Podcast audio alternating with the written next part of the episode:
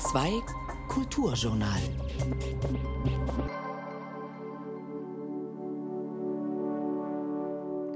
Zwei Alben hat die US-Amerikanerin Julie Byrne bisher veröffentlicht. Gerade ist ihr drittes erschienen.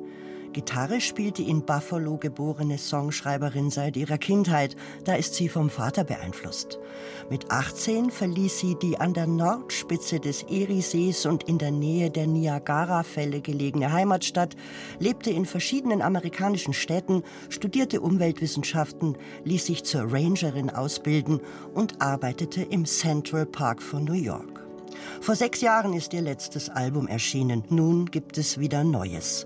The Greater Wings lautet der Titel der aktuellen Platte der 33-Jährigen. Fingergezupfte Gitarre ist zu hören, Synthesizer und Klavier.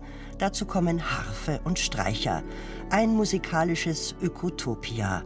Das passt zu den Themen dieser Sendung. Willkommen zum Kulturjournal, sagt Martina Bötte-Sonner. Kulturjournal. Kritik Dialog, Essay. Auf Bayern 2. Wie geht es weiter mit dem Journalismus, mit der Kultur, mit dem Denken? Der Schriftsteller, Musiker, Essayist und Dozent Norbert Niemann kritisiert die Medien, glotzt gefälligst romantisch.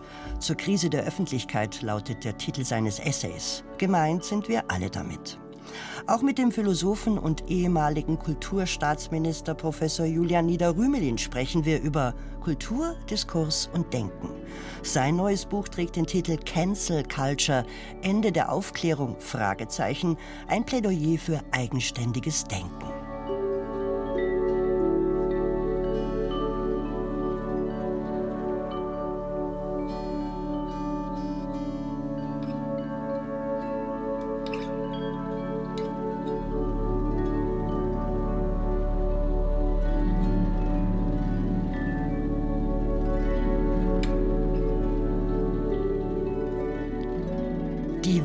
Retten, also die Erde, die Menschheit, die Natur, das klingt irgendwie kitschig.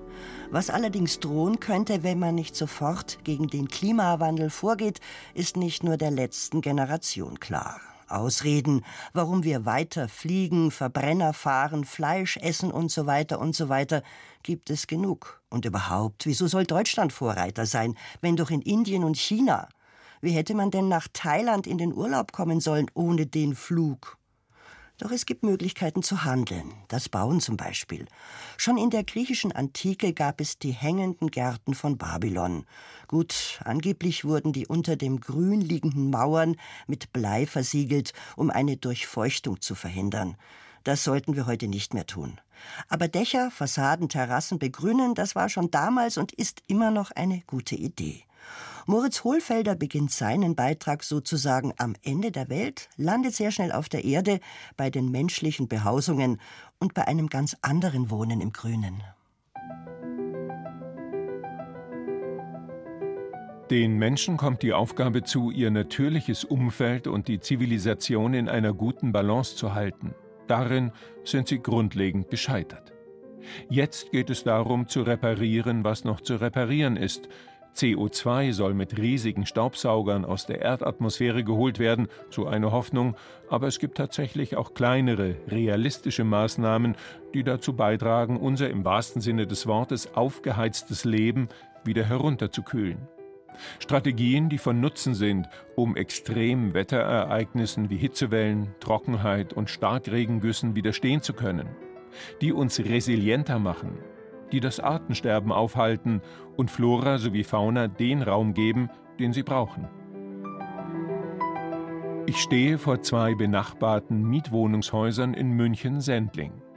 Sie stoßen Mauer an Mauer und sind ein Beispiel für die Welt des Grüns und des Nichtgrüns in der Stadt. Auf der linken Seite rankt sich wild der Wein am gesamten Haus empor auf der rechten Seite hat sich der Besitzer entschieden, jedwedes Grün auszumerzen, vermutlich aus Sorge, die Pflanzen könnten Ungeziefer anlocken und den Putz beschädigen, mit allen Folgen, die das nach sich zieht. Vom Boden bis zum Dach verläuft eine Metallsperre an der Grenze der beiden Häuser, 30 Zentimeter tief, um zu verhindern, dass der Wein sich von dem einen Haus auf das andere verbreitet. Zwei Positionen, Einmal, wir freuen uns über Grün in der Stadt und brauchen es. Einmal, wir haben Angst vor Grün und rotten es aus. Grundsätzlich kann man davon sagen, Fassadengrün hat man noch nie so groß angewendet. Wir kennen jetzt vielleicht die wilde Weinberankung von einem Fachwerkhaus oder im Sommer die ein oder andere blühende Pflanze. Aber im Sinne der Fassadenbegrünung, so wie es wir heute sehen, aus Klimaanpassung, Klimaschutzgründen, gibt es da noch sehr wenig. Da sind wir noch ganz am Start. Nathalie Essig, Professorin für Baukonstruktion und Bauklimatik an der Hochschule in München sowie im Vorstand der Bayerischen Architektenkammer, hat mehrere Bücher über Green Building geschrieben. Seit einiger Zeit begleitet sie den Entwicklungsprozess des nachhaltigen Bauens in Deutschland und wurde in den Expertenkreis Zukunft Bau des Bundesministeriums des Inneren für Bau und Heimat berufen. Dass bisher so wenige Hausbesitzer und Eigentümergemeinschaften die Vorteile des Fassadengrüns nutzen, leuchtet ihr nicht ein. Ich bin ein absoluter Fan von Fassadenbegrünung und einfach auch aus Nachhaltigkeitsgründen, aus ökologischen Gründen spielt das eine große Rolle. Wir schaffen natürlich einmal Grün in die Stadt, wir schaffen Fassaden, die quasi die Luft filtern. Wir schaffen Fassaden, die auch Feuchtigkeit binden, die natürlich auch Flora und Fauna hervorheben. Und was wir auch noch schaffen, was überhaupt noch nicht im Moment auch berücksichtigt wird bei unseren ganzen Energieeffizienzberechnungen, wir schaffen auch ein gutes Klima, zum Beispiel sommerlicher Wärmeschutz. Also eine Fassade kühlt das Haus, im Winter wärmt sogar eine begrünte Fassade das Haus. Und das muss man natürlich alles mit berücksichtigen. Deswegen bin ich dann absoluter Fan davon. Oft verhindern bei geplanten Fassadenbegrünungen die angeblich hohen Kosten die Ausführung, bleiben die Hauswände dann kahl. Als Beleg für das teure Unterfangen werden gerne die vertikalen Gärten des französischen Künstlers und Botanikers Patrick Blanc angeführt, der durch seine Pflanzenwände in Paris, seine Murs végétaux, bekannt wurde, senkrechte Beete, auf denen er ausgesuchte Pflanzen wachsen lässt, die dem jeweiligen lokalen Klima angepasst sind. Die Designerin André Puttmann beauftragte Patrick Blanc 2001, den Innenhof eines Pariser Fünf-Sterne-Hotels zu begrünen. Berühmtheit erlangte er dann, als er 2004 die grünen Wände des Verwaltungsgebäudes neben dem Ethnologischen Museum Quai Branly von Jean Nouvel erschuf. Sein Verfahren ist tatsächlich aufwendig. Zuerst wird ein Leichtmetallgerüst an einer Hauswand angebracht. Darauf befestigen Arbeiter dann PVC-Hartschaumplatten, die an der Oberfläche mit verschiedenen Filzlagen aus recycelten Altwäsche-Acrylfasern beschichtet sind. An den höchsten Punkten sind Bewässerungsanlagen angebracht, die, je nach Pflanzenart und Feuchtigkeitsbedarf, mehrmals täglich Wasser an der Fassade herunterrieseln lassen. Für Nathalie Essig sind diese Wände ein Segen, doch es geht auch einfacher. Also bezüglich der Kosten muss man unterscheiden. Es gibt jetzt relativ einfache Systeme, Rankpflanzen, die nach oben wachsen, die vielleicht sogar den Balkon wählen oder einfach nur mit einem kleinen Gitter auskommen. Es gibt aber auch Körbe, die in die Fassade gestellt sind mit Bewässerungssystemen. Grundsätzlich kann man eigentlich sagen, dass die Baukosten gar nicht mal so das Problem sind. Problem ist eher der Unterhalt, der Betrieb. Und da muss man natürlich dann ganz gezielt auswählen, welche Gebäude man begrünt und auch mit welchen Systemen. Ein Besuch in Mailand im Stadtteil Porta Nuova. Dort steht der Bosco Verticale auf Deutsch der senkrechte Wald, den der Architekt Stefano Boeri Anfang der 2000er Jahre entworfen hat und der vor rund zehn Jahren fertiggestellt wurde. Zwei an den Fassaden bewaldete Hochhaustürme stehen unweit des Pirelli-Hochhauses mitten in Mailand. In Zeiten des Klimawandels erscheinen sie vorbildlicher denn je. Wenn man sich ihnen nähert, traut man anfangs seinen Augen nicht. Stehen da wirklich zwei Hochhäuser, auf denen Bäume wachsen? Die Bilder des vertikalen Waldes gingen erstmals 2014 um die Welt, als die begrünten Zwillingstürme mit dem Internationalen Hochhauspreis ausgezeichnet wurden. Bis heute wirkt es, als würden sie aus einem Science-Fiction-Film stammen, der eine Vision des Lebens im nächsten Jahrhundert ausmalt. Utopische Architektur im Einklang mit der Natur. Wohnen wie im Wald und das in einer hochverdichteten Stadt. 900 Bäume hat Stefano Boeri an die Fassaden der beiden Zwillingstürme setzen lassen, der eine 110 Meter, der andere 80 Meter hoch. Beide werden von Bäumen bewachsen, die bei ihrer Pflanzung bereits drei bis neun Meter maßen. Dazu kamen Stauden und Büsche. Alle sitzen in 130 Zentimeter tiefen Betonwannen, deren Böden mit Gittern durchsetzt sind, damit die Pflanzenwurzeln dort zusätzlichen Halt finden und die Bäume dem Wind und sogar Stürmen standhalten können. In the vertical forest we have, as you know, more than 800 trees.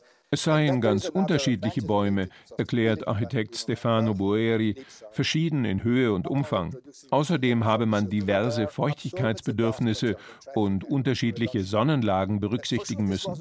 Über ein Jahr sei er zusammen mit der Botanikerin Laura Gatti mit der Bepflanzung beschäftigt gewesen, habe auch logistische Probleme der Bewässerung und der Pflege zu lösen gehabt.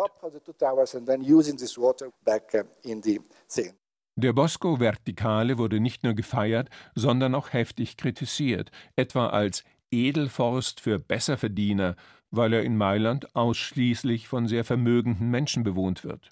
Die Kosten für den Unterhalt des vertikalen Waldes machen pro Wohneinheit angeblich mehr als 1000 Euro monatlich aus. Zwei Gärtner sind festangestellt und seilen sich vom Dach aus immer wieder zu den bloß so erreichbaren Pflanzenbalkonen ab. Für Nathalie Essig hat der Bosco Verticale von Stefano Boeri bis heute trotzdem eine wichtige Vorbildfunktion. Also ich glaube, was er geschaffen hat, war einfach auch durch das Design. Und ich sage auch immer, grüne Architektur braucht auch ein Marketing. Wenn ich eine Fassade begrüne, man muss auch schauen, ob man jetzt wirklich wie beim Bosco Verticale unbedingt Hochhäuser begrünen muss. Aber da müssen wir jetzt noch lernen als Architekten, da müssen wir auch als Stadtplaner lernen. Ein begrüntes Haus heißt für mich jetzt nicht nur einfach die begrünte Wand, sondern auch ein begrüntes Dach und auch das Entree ins Gebäude. Das heißt, was ist denn vor dem Haus? Habe ich da nur eine Steinwüste oder ist die auch begrünt? Oder wie gehe ich dann auch mit dem ganzen Grundstück um? Es geht um das Mikroklima von ganzen Stadtvierteln, um Lebensräume für Tiere und das in dicht bewohnten Gebieten. Für das Erreichen der globalen Klimaziele ist die Begrünung von Gebäuden wichtiger denn je. Vor allem bei Neubauten sollte ein Gründach samt Fassadenbegrünung zur Pflicht oder zumindest besonders gefördert werden. Immerhin, ein Umdenken hat begonnen.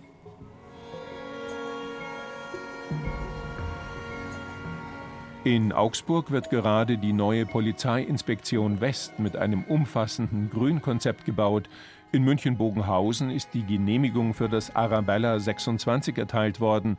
Architektin Eika Schluchtmann hat einen geschwungenen Wohnturm mit 52 Meter Höhe und über 2000 Quadratmeter begrünter Fassade entworfen. Von Geschoss zu Geschoss ranken sich 1200 Kletterpflanzen und bilden einen vertikalen Garten, das ist sozialverträglicher angelegt als der Bosco Verticale in Mailand und wird dazu sehr viel günstiger zu bewirtschaften sein.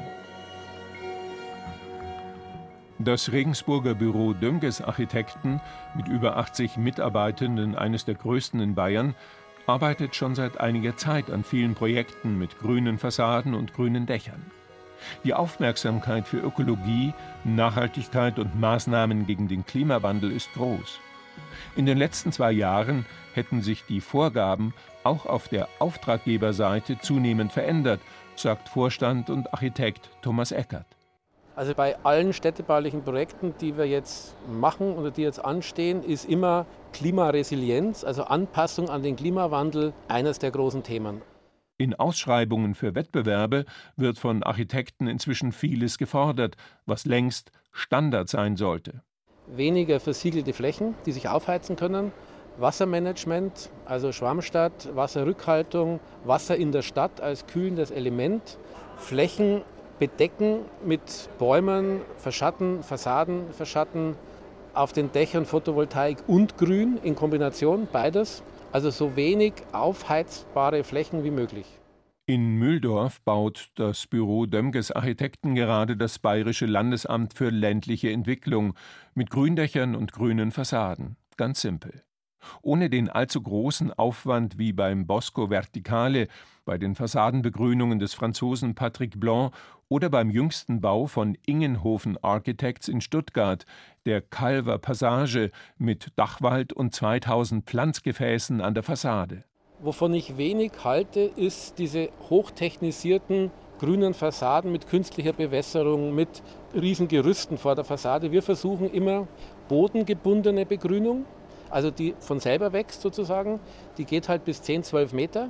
Und alles, was in so Kübeln vor der Fassade hängt, was Ingenhofen gern macht, was auch sagen wir mal, optisch natürlich viel intensiver wirkt, ist mit unglaublichem Aufwand verbunden.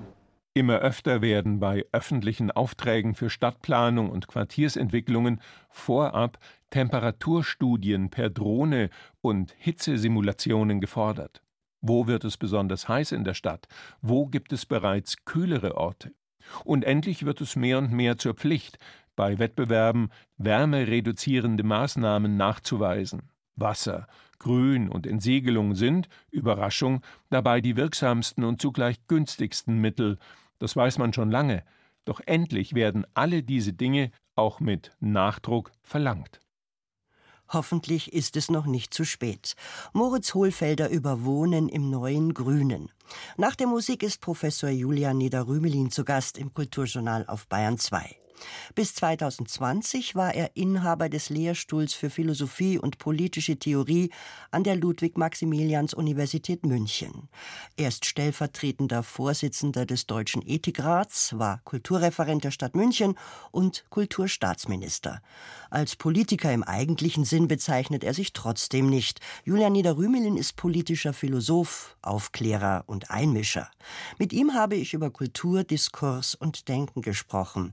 Aber jetzt Julie Byrne, die 1990 in Buffalo geborene Singer-Songwriterin. Lightning comes up from the ground.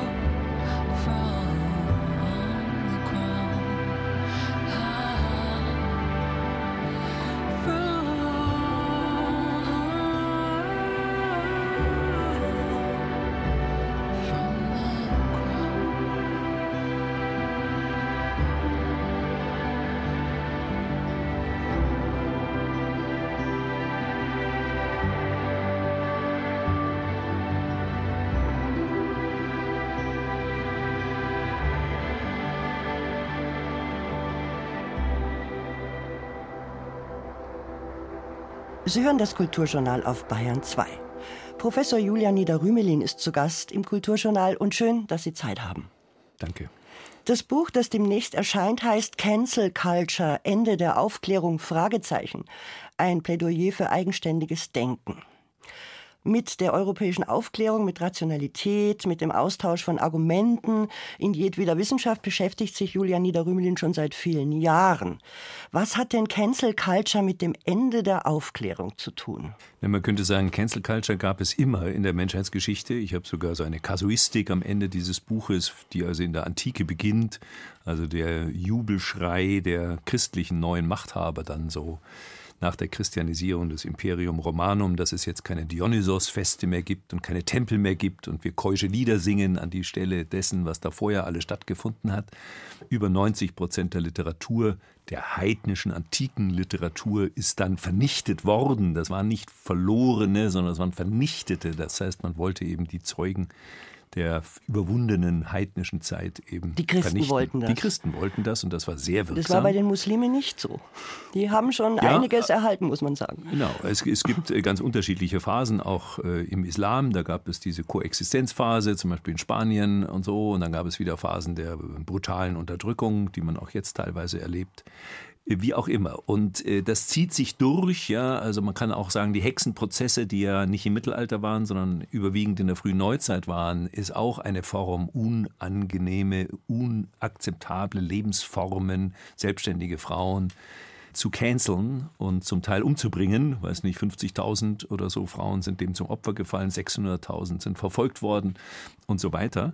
Und so kann man wirklich sagen, die Aufklärung, die europäische Aufklärung, aber ähnliche Phänomene in der Antike und in anderen Kulturkreisen, ist dann eine Art fundamentale Veränderung, kulturelle Veränderung, bei der auf einmal es etwas zählt, dass man eine Meinung hat, man hört sich zu, man hofft aufgrund des Austausches, auch des Streites, es wird massiv gestritten, mehr Klarheit zu bekommen, die Wissenschaft voranzutreiben. In der Auseinandersetzung. In der Auseinandersetzung, so die, der berühmte Voltaire-Spruch, ich kann ihn jetzt nicht mehr wörtlich sagen, aber ich missbillige, was du sagst, aber ich werde alles tun, ich werde mein Leben geben, damit du sagen kannst, was du sagen willst. Also das ist was Neues, weil man könnte auch sagen, ich habe politische oder kulturelle Ziele und wenn ich kann, dann unterdrücke ich natürlich Meinungen, die mir nicht passen. Warum soll ich das nicht machen? Ja, eben, das ist genau ich die setze Kultur meine der Ziele Aufklärung. halt durch. Ganz Ja, einfach. genau. Ich setze sie durch, auch es kommunikativ. Ja. Ich kann jemanden an die Wand drücken, der kommt nicht mehr zu Deplatforming, nennen das manche, so in den USA. Wir kriegen die Leute oder die Meinungen zunächst einmal und dann die Personen von den Plattformen runter. Und jetzt haben wir eine Situation, in der wieder einmal, ja, nicht zum ersten Mal in der Demokratiegeschichte, eine zunehmende Praxis des Diffamierens, des Nicht-Zuhören-Wollens, der Abschließung in den eigenen Gruppen und Gemeinschaften und alles, was da außerhalb ist, ist feindlich. Es gibt vor allem rechts, aber interessanterweise auch links eine Renaissance von Karl Schmidt, der gesagt hat, Politik ist ein Freund-Feind-Verhältnis. Ja, wenn es das ist, wenn er Recht hätte, dann äh, könnte es Politik in der Demokratie gar nicht geben, weil die Demokratie besteht daraus, dass man sich wechselseitig anerkennt, respektiert. Im Grundgesetz ist da von Menschenwürde die Rede, im Artikel 1. Im dass man deutschen Grundgesetz, muss man sagen. dieser Grundlage eben miteinander so umgeht, dass die Demokratie inklusiv ist, niemanden ausgrenzt. Und man muss sich klar sein, Positionalism, um mal so ein Schlagwort zu nehmen, also so eine Theorie, dass man immer nur aus der Position, die man teilt, mit anderen überhaupt Dinge beurteilen kann. Wenn ich nicht Sozialhilfeempfänger bin, kann ich über die Situation von Sozialhilfeempfängern gar nicht reden. Ja, also Positionalism, wir sind immer eingekastelt gewissermaßen in unsere Interessen und Kulturgemeinschaften. Wenn das so ist, wenn das das neue Motto ist, dann ist die Demokratie fundamental gefährdet. Und Cancel Culture ist Teil dieser problematischen Entwicklung. Jetzt haben Sie gerade vorher gesagt, im Mittelalter, in der Antike hatte das natürlich auch was mit Machtpositionen zu tun, bis in die Gegenwart natürlich. Worin unterscheidet sich denn jetzt dieses mit Macht etwas durchsetzen von der Cancel Culture, die wir jetzt erleben? Haben die, die das machen, Macht eigentlich nicht? Na, das Ganze sehe ich nicht. Also erstens mal war auch natürlich die Cancel Culture Praxis nicht immer von staatlicher Seite initiiert, sondern es gab zum Beispiel eine ausgetüftelte Strategie der Diffamierung. Ja, bis hin, also dass die Kaiserin zum Beispiel in Wirklichkeit als Prostituierte arbeitet. Kein Witz, solche Diffamierungen gab es in der Antike, um den Kaiser zu schwächen. Das ist also nicht von oben, sondern eher von unten, war aber natürlich auch gewissermaßen ein Cancel Culture, der Also versucht, üble Nachrede also halt, ne? Personen auszugrenzen und fertig zu machen. Ja. Und gegenwärtig haben wir eine ganz äh, ambivalente Situation. Mal schauen, wie sich das weiterentwickelt. Man redet meistens von so einem linksliberalen Mainstream, der in bestimmten Redaktionen, vor allem seriösen Zeitungen und Zeitschriften jetzt dominiert. In öffentlich-rechtlichen Sendeanstalten. Vielleicht auch in öffentlich-rechtlichen. Und auf der anderen Seite wird der politische Diskurs insgesamt immer weiter nach rechts verschoben. Ja, wir haben also nicht nur in Polen und Ungarn, sondern auch in Schweden und in Finnland und in Frankreich und in Italien unterdessen eben rechtsradikale oder jedenfalls sehr rechte Parteien in der Regierung und die werden gewählt mit steigenden Anteilen. Das heißt, wir haben ein merkwürdiges Auseinanderdriften und das hängt miteinander zusammen. Möglicherweise gewinnt jetzt in Spanien die Rechte. Gerade Spanien hat eine sehr linksliberale, ich würde es eher sagen kommunitaristische, aber das ist jetzt ein eigenes Thema, Politik betrieben, die auch insgesamt erfolgreich war, die aber offenbar ein Teil der Bevölkerung nicht mitgenommen hat. Das heißt, das ist durchaus auch eine Machtpolitik. Also wenn zum Beispiel auf Twitter sind diejenigen mächtiger, die eine eher, ich sage jetzt nochmal, linksliberale Position einnehmen. Und entsprechend können sie diese Macht, diese Medienmacht nutzen. Und auf der anderen Seite kommt es in guten Teilen, größeren Teilen der Bevölkerung nicht an und die radikalisieren sich. Also es schaukelt sich so hoch, glaube ich. Es ist aber so, dass in Deutschland gar nicht so viele Menschen auf Twitter sind. Das ist eine ganz Das stimmt. bestimmte Community, die da Genau. ist. Also eher die Meinungsmacher, die Ja. Eliten und so weiter. Die anderen sind da gar nicht dabei. Politiker, ja, muss man genau, einfach sagen. Eigene Parteimitglieder. Ja, alles ist so. Genau. Wir reden ja in letzter Zeit stets von der Meinungsfreiheit und von der Meinungsvielfalt, ja. Was mich jetzt interessieren würde, ist, gibt es denn wirklich diese Meinungsfreiheit und stehen, wenn wir von Vielfalt sprechen, also von Meinungsvielfalt sprechen, die Meinungen gleichberechtigt nebeneinander in einem utopischen, herrschaftsfreien Diskurs? Glaube ich nämlich eher nicht. Nein, natürlich nicht. Also es ist äh, klar, dass überall sozialer Stand und Möglichkeiten, also Klassenzugehörigkeit, marxistisch gesprochen, eine Rolle spielt. Kulturzugehörigkeiten, gehört das zur Mehrheitskultur oder zur Minderheitskultur, das spielt alles eine Rolle. Zur gleichen Zeit ist das Ideal, dass man über alle diese Unterschiede hinweg Unterschiede der Religionszugehörigkeit, der Herkunft, der Hautfarbe, des Geschlechts und so weiter, der sozialen Herkunft oder der sozialen Situation hinaus, respektvoll miteinander umgeht, eine unverzichtbare, wenn Sie so wollen, Utopie, ja, die ein, also als regulative Idee würde es Kant nennen. Also es ist das Ziel, auf das die Demokratie sich hinbewegen muss. Und wir bewegen uns gegenwärtig eher davon weg, als das da in diese Richtung. Aber ich habe das Gefühl, dass wir im Moment ja auch merken, dass Bildung nicht mehr so wichtig ist, dass Kultur des Denkens nicht mehr so gefragt ist, auch etwas einzuordnen wird immer weniger. Ich habe das Gefühl, dass wir uns da als Gesellschaft davon entfernen und dass es zum Teil aber auch gemacht wird. Ja, man kann durchaus sagen, also die Idee, dass wir Ich bin alle etwas beunruhigt. als ja ich auch äh, als Bürgerinnen und Bürger über hinreichend politische Urteilskraft verfügen und selber eine Meinung zu bilden, ist ja sogar Untertitel dieses Buches, ja, eigenständiges Denken, ja, gemeint im Sinne von politischer Urteilskraft. Ich bilde mir ein Urteil, indem ich mir Meinungen anhöre, auch Expertenmeinungen berücksichtige, aber dann bin ich als Bürgerin oder Bürger gefragt, mir dazu eine Meinung zu bilden, weil sonst die Demokratie ja nicht funktionieren würde. Das ist eine sehr anspruchsvolle Voraussetzung.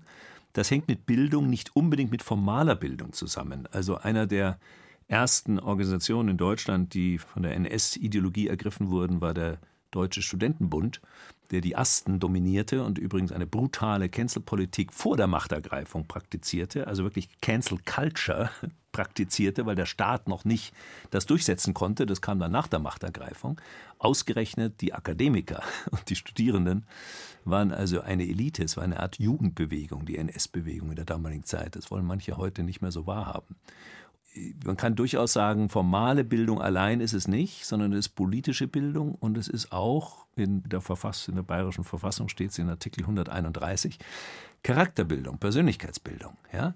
Also, dass Menschen nicht nur was lernen, sondern eben auch ihre Persönlichkeit so entwickeln, dass sie zum Beispiel abweichende Meinungen aushalten, Menschen, die anders leben, respektieren können. Das ist ein ganz zentrales Bildungsziel und das muss innerhalb und außerhalb der Schulen auch verfolgt werden. Das ist nicht ein Nebenprodukt, was irgendwie uns in den Schoß fällt, sondern wir müssen Orte der Begegnung schaffen. Also da kommt vielleicht bei mir der Kulturpolitiker ein bisschen wieder durch. Nicht so sehr die Gemeinschaften jeweils fördern, sondern den Austausch, die Kooperation zwischen unterschiedlichen Gemeinschaften muss das äh, Ziel sein. Wenn wir aber jetzt so handeln, dass wir sagen, wir gucken uns an, wo die Leute sind. Man sagt jetzt immer, wir holen die ab, ist eines, wir holen sie ab. Auf der anderen Seite gehen wir auf die zu, wo sie sind und denken uns, ja, die sind halt, interessieren sich jetzt für Lifestyle, für was weiß ich. Und wir bedienen sie als Medien, als Kulturinstitute, auch als öffentlich-rechtliche Medien, Zeitungen, nur in dieser Blase, in der sie sind. Wo soll denn dann die politische Urteilskraft herkommen, wenn ich eigentlich gar nichts mehr außerhalb meiner Blase wahrnehmen kann, weil ich genau dort bedient werde. Ja? Das wollen wir ja machen. Wir wollen ja ganz speziell auf die Leute zugehen und ihre mhm. Interessen bedienen und so weiter. Mhm. Ist nicht wichtig, dass man auch Interessen bedient, die völlig außerhalb von meinem kleinen ja. Leben sind? Also die Kunst ist, und da sind Sie viel mehr Expertin als ich natürlich, ist, äh, dass man das. Naja, Sie waren Kulturstaatsminister, ja, nicht ich. Gut, aber äh, ich bin kein Kommunikationswissenschaftler und bin auch nicht in der Journalistik tätig. Also die Kunst ist dann immer, die Menschen anzusprechen und dabei zu berücksichtigen, natürlich, woher sie kommen, welche Sprache sie sprechen, welche Sprache sie verstehen. Und auf der anderen Seite für das Gemeinsame, das Universelle vielleicht sogar. Ja, es geht um eine humane Gesellschaft. Wir haben gemeinsame Standards. Und das muss jeder Staat, jede Stadt, äh, jede politische Gemeinschaft dann wieder für sich konkretisieren und sagen, bei uns heißt das nach unserem Verständnis dies und woanders vielleicht ein bisschen was anderes also die Menschen anzusprechen, nicht über ihre Köpfe wegzudiskutieren. Das war auch so ein Problem der 68er Zeit, ja, dass dann ein Teil der Intellektuellen zwar voll beseelt war von den Interessen meinetwegen der Arbeiterschaft und so weiter, aber eine Sprache sprach, die eben genau die, die adressiert werden sollten, überhaupt nicht verstanden. Trotzdem haben Sie natürlich auf die Gesellschaft geschaut. Und ja. man kann jetzt sagen, dass vielleicht die jüngere Generation eher auf ihr Spezialinteresse guckt. Ja, äh, wir haben eine Partikularisierung, wenn ich mal das so hochgestochen formulieren darf. Ich habe auch mal davon gesprochen, es gab in den 80er Jahren in den USA den, die kommunitaristische Bewegung, wenn man so will, die kritisierte den Liberalismus dafür, dass die Gemeinschaftszugehörigkeit, ob das Religion ist oder Neighborhood, also Nachbarschaft oder auch ethnische Herkunft, dass das in, der, in dieser liberalen, auf Marktbeziehungen und Individualismus setzenden Gesellschaft ähm, nicht hinreichend berücksichtigt wird. Sogar Familienzusammengehörigkeit gehört da auch dazu. Eine extrem mobile Gesellschaft, die zerstört ja Strukturen. Und das Interessante ist, diese wichtige Korrektur des Liberalismus, also Liberalismus sich selbst überlassen, ja, der macht die Grundlagen kaputt der Demokratie, weil alles nur noch Markt und Individualismus und Atomismus ist. Wenn man aber den Kommunitarismus als Gegengift, also nicht als Korrektur, sondern also die als Community versteht. Die Community, ja. die mhm. Zugehörigkeit seiner Gemeinschaft. Wenn die Leute sagen, ich bin primär, ich weiß jetzt nicht, äh, Aktivist der Gay Community. Das ist mhm. völlig individuell akzeptabel, das so zu sehen. Aber diese Person ist außerdem noch Bürger ja, und ist als Bürger in der Lage, am öffentlichen Vernunftgebrauch teilzuhaben. Und, und hat übrigens noch andere Identitäten, sagt Amartya Sen. Ja? Genau. Der ist dann vielleicht noch, was weiß ich, oder sie ist dann noch Mutter, genau. Äh, sie arbeitet in der Fabrik. Also genau. wir haben ja ganz viele Identitäten, genau. aus denen wir uns zusammensetzen. Genau. Ich würde sagen, wir müssen in einer multikulturellen Gesellschaft, einer pluralistischen Gesellschaft, äh, diversen Gesellschaft, müssen wir, nolens volens, immer zwischen Gemeinschaften navigieren und schauen, dass wir dabei unser eigenes bewahren und es nicht verlieren. Ja? Erwartungen, die da sind, von meiner Herkunft her, von meiner Familie her entstanden sind, aber andererseits auch die Entwicklungen der kulturellen äh, Situation der Zeit berücksichtigend. Gerade Menschen, die eine Migrationsgeschichte haben, sind da besonders herausgefordert. Ja, die bringen ja etwas mit bei der Überschreiten der Staatsgrenze, legen sie das ja nicht ab. Ja? So, und das heißt, wir müssen die Individuen stärken. Ich stärke ist ganz wesentlich. Ja? Die Personen müssen Autorinnen und Autoren ihres Lebens sein können und nicht lediglich Repräsentanten von Gemeinschaften. Dann bedanke ich mich bei Professor Julian Niederrümelin. Cancel Culture, Ende der Aufklärung, man muss Fragezeichen dazu sagen. Ein Plädoyer für eigenständiges Denken erscheint Ende Juli bei Piper und kostet 24 Euro. Vielen Dank für das Gespräch. Danke und Ihnen. auch diesen herrschaftsfreien Diskurs natürlich. Absolut, ja. Und nun wieder Julie Byrne und der Titelsong ihres neuen dritten Albums The Greater Wings. I drank the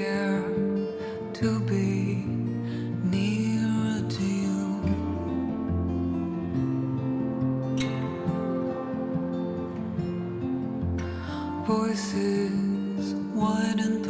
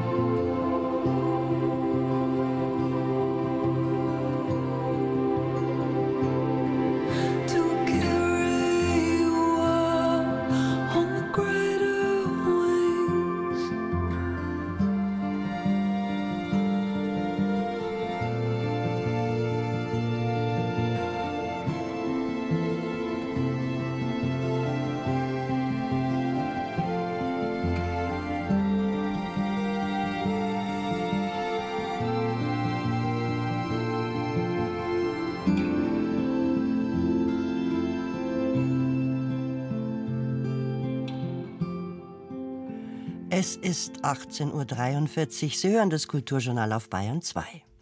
Um das Denken, um Aufklärung ging es vorhin im Gespräch mit Julian Niederrümelin.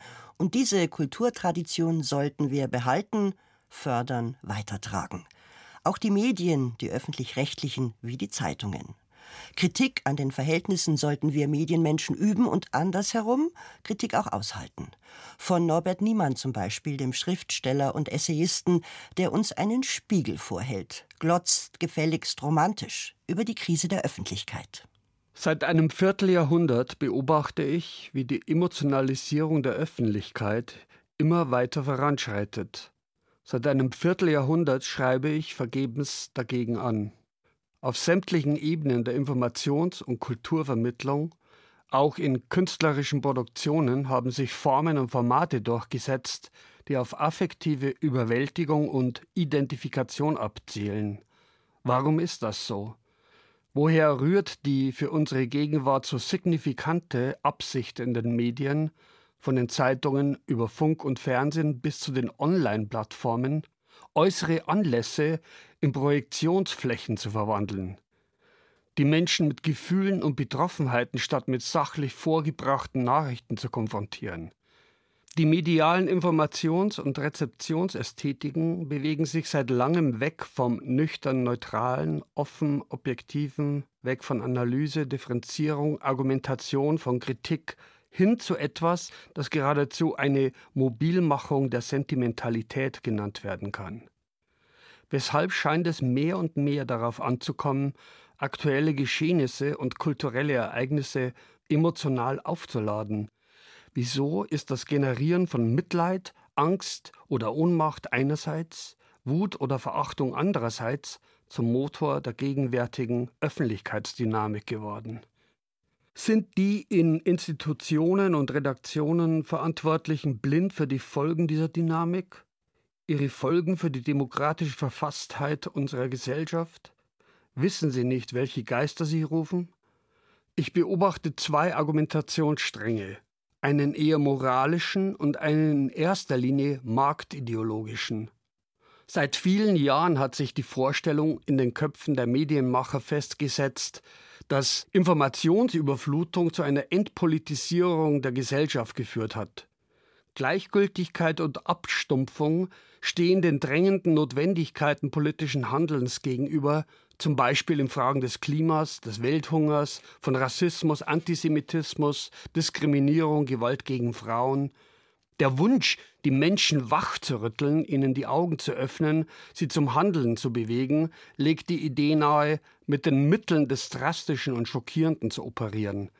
Die entsprechenden Katastrophenbilder und Szenarien, die dafür eingesetzt werden, haben wir alle vor Augen. Besser funktioniert dieser Wachrütteleffekt offenkundig, wenn zusätzlich zum Schock der Eindruck erweckt wird, wir selbst könnten die Opfer sein oder schwebten längst in Gefahr, es zu werden. Was aber, wenn bei den scheinbar lauteren Absichten Ignoranz im Spiel ist? Was, wenn die Absichten gar nicht lauter sind, sondern im Gegenteil Affekte in ganz bestimmte Richtungen lenken wollen, wenn Instrumentalisierung vorliegt, Verführung, Manipulation betrieben wird, Wer soll dann unterscheiden, was Wahrheit oder Lüge, Aufrichtigkeit oder Verlogenheit ist? Der zweite Gedankengang zur Legitimierung einer Anpassung der alten, etablierten an die neuen, emotionell und identifikatorisch aufgeladenen Präsentationsästhetiken lautet ungefähr so. Wir sind in eine Krise der Deutungshochheit geraten. Die Jungen lesen keine Zeitungen mehr, hören kein Radio, sehen kein Fernsehen, meiden also analoge Medien. Sie sind im Netz unterwegs, bei Twitter, Instagram, Spotify, TikTok, Netflix und Co. Um sie zurückzugewinnen, müssen auch wir werden wie die sogenannten sozialen Medien. Dabei ist kaum zu übersehen, dass die grassierenden Verschwörungstheorien, die Fake News und Shitstorms der jüngsten Zeit nichts als Auswüchse von Stammtischpraktiken sind, die sich ins globale Dorf des Internet verlagert haben, mit allerdings weit über Wirtshäuser, Dörfer, Kleinstädte oder den Kiez hinausreichenden Konsequenzen. Wieso also unterlaufen die etablierten Medien die Standards ihres gesellschaftlichen Auftrags im demokratischen Rechtsstaat freiwillig? Geht es ihnen in Wahrheit doch um etwas anderes, nämlich um Quote und Reichweite und Auflagen und Absatz? Wäre es nicht umgekehrt im Sinne des journalistischen Auftrags erforderlich, die Prämissen von Neutralität, Analyse, Differenzierung, aber auch Kritik noch zu verstärken, anstatt sich einer Dynamik zu überlassen, die am Ende auf eine Nivellierung hinauslaufen könnte, die sie als Institutionen überflüssig macht?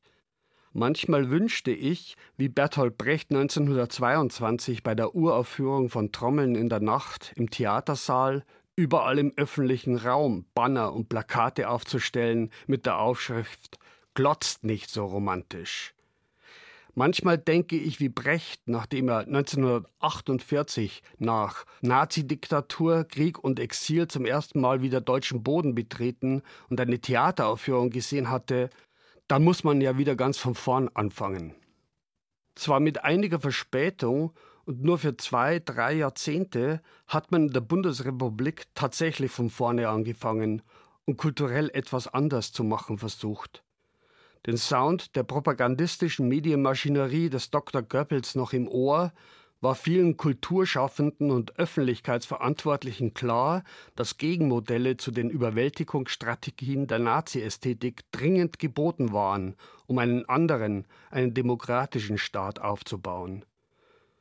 Die Ideen der Moderne, zu denen auch Brechts Theorie der epischen Distanz zählt, standen Pate bei der Konzeption öffentlicher Strukturen, die eine Erziehung zur Mündigkeit im Kantschen Sinn gewährleisten sollten.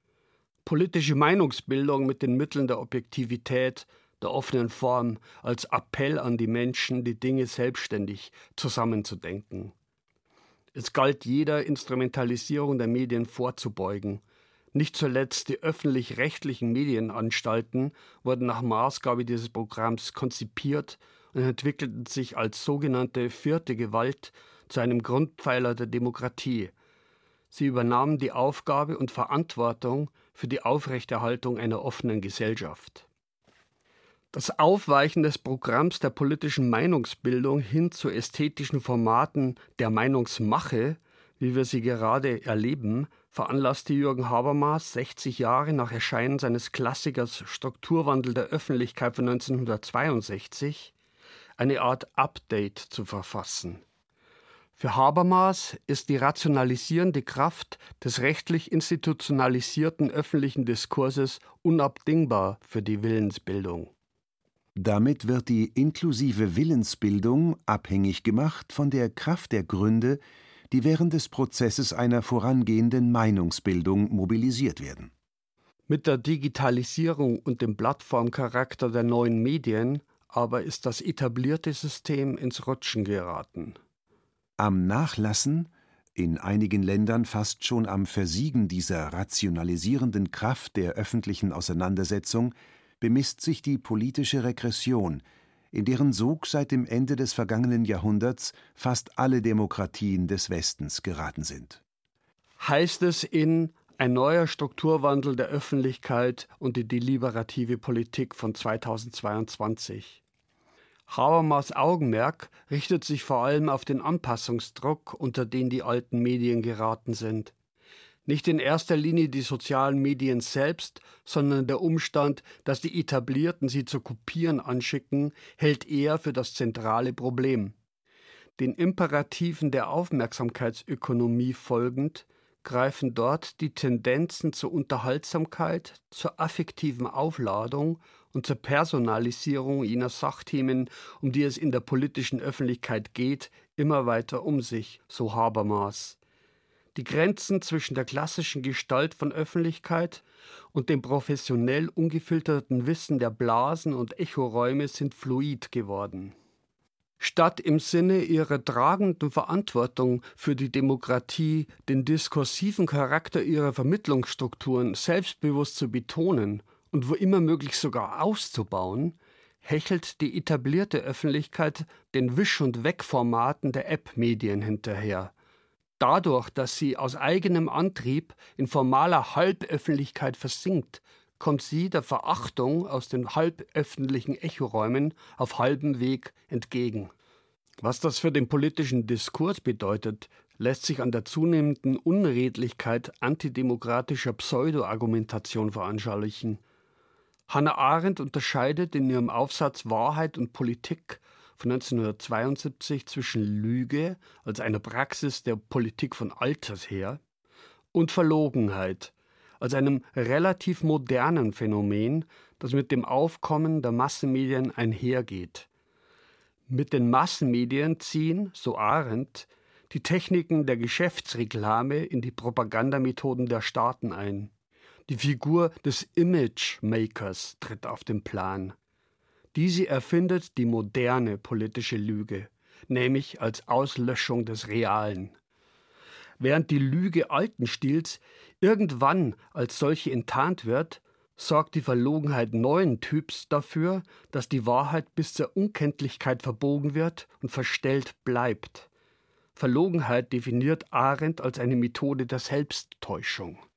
Nur Selbsttäuschung vermag den Anschein der Wahrhaftigkeit zu erwecken, und in einem Streit über Fakten, in dem jeder den anderen des Lügens zeiht, ist sehr oft der Eindruck, den die Person macht, entscheidend. Die eigenen Lügen für Wahrheit zu halten, sie als emotionale Erfahrung zu artikulieren, das charakterisiert die Wirkmacht des Populismus bis auf den heutigen Tag. Hannah Arendt vergleicht den Vorgang mit der Gehirnwäsche, deren sicherstes Ergebnis sei nicht eine veränderte Gesinnung, sondern jener Zynismus, der sich weigere, irgendetwas als wahr anzuerkennen. Ob sie nun zur Realitätsverzerrung führen oder zur Realitätsverweigerung, die Techniken des Imagemaking zementieren prinzipiell Irrationalismen und Vorurteile die Folgen einer zunehmenden Dominanz von Affekt, Identifikation und Personalisierung in den Medien reichen von den rechtspopulistischen Rändern bis in die Mitte der Gesellschaft. Der emotionalisierende Umbau hat zu einer Krise der Öffentlichkeit geführt. Sie trägt maßgeblich dazu bei, dass die Wirklichkeit hinter irrationalen Trugbildern verschwimmt und verschwindet. Ihre Krise ist Teil der politischen Weltkrise und zugleich mitverantwortlich. Doch es gibt Good News. Sie werden weitermachen, die Intellektuellen und Schriftstellerinnen, die Zusammenhänge kritisch, komplex und nüchtern zu durchschauen versuchen und dies artikulieren. Die schlechte Nachricht? Der Umbau der Öffentlichkeit zur Image-Making-Zentrale wird ebenfalls weitergehen. Da gilt es gegenzuhalten glotzt gefälligst romantisch über die Krise der Öffentlichkeit. Ein Radioessay von Norbert Niemann war das. Wir sind am Ende der heutigen Sendung. Martina Bötte-Sonner bedankt sich beim Team des Kulturjournals und bei den Technikerinnen und Technikern. Die Sendung gibt es natürlich auch als Podcast. Und hier noch einmal ein Song aus The Greater Wings, dem neuen Album von Julie Byrne, Flair. Drive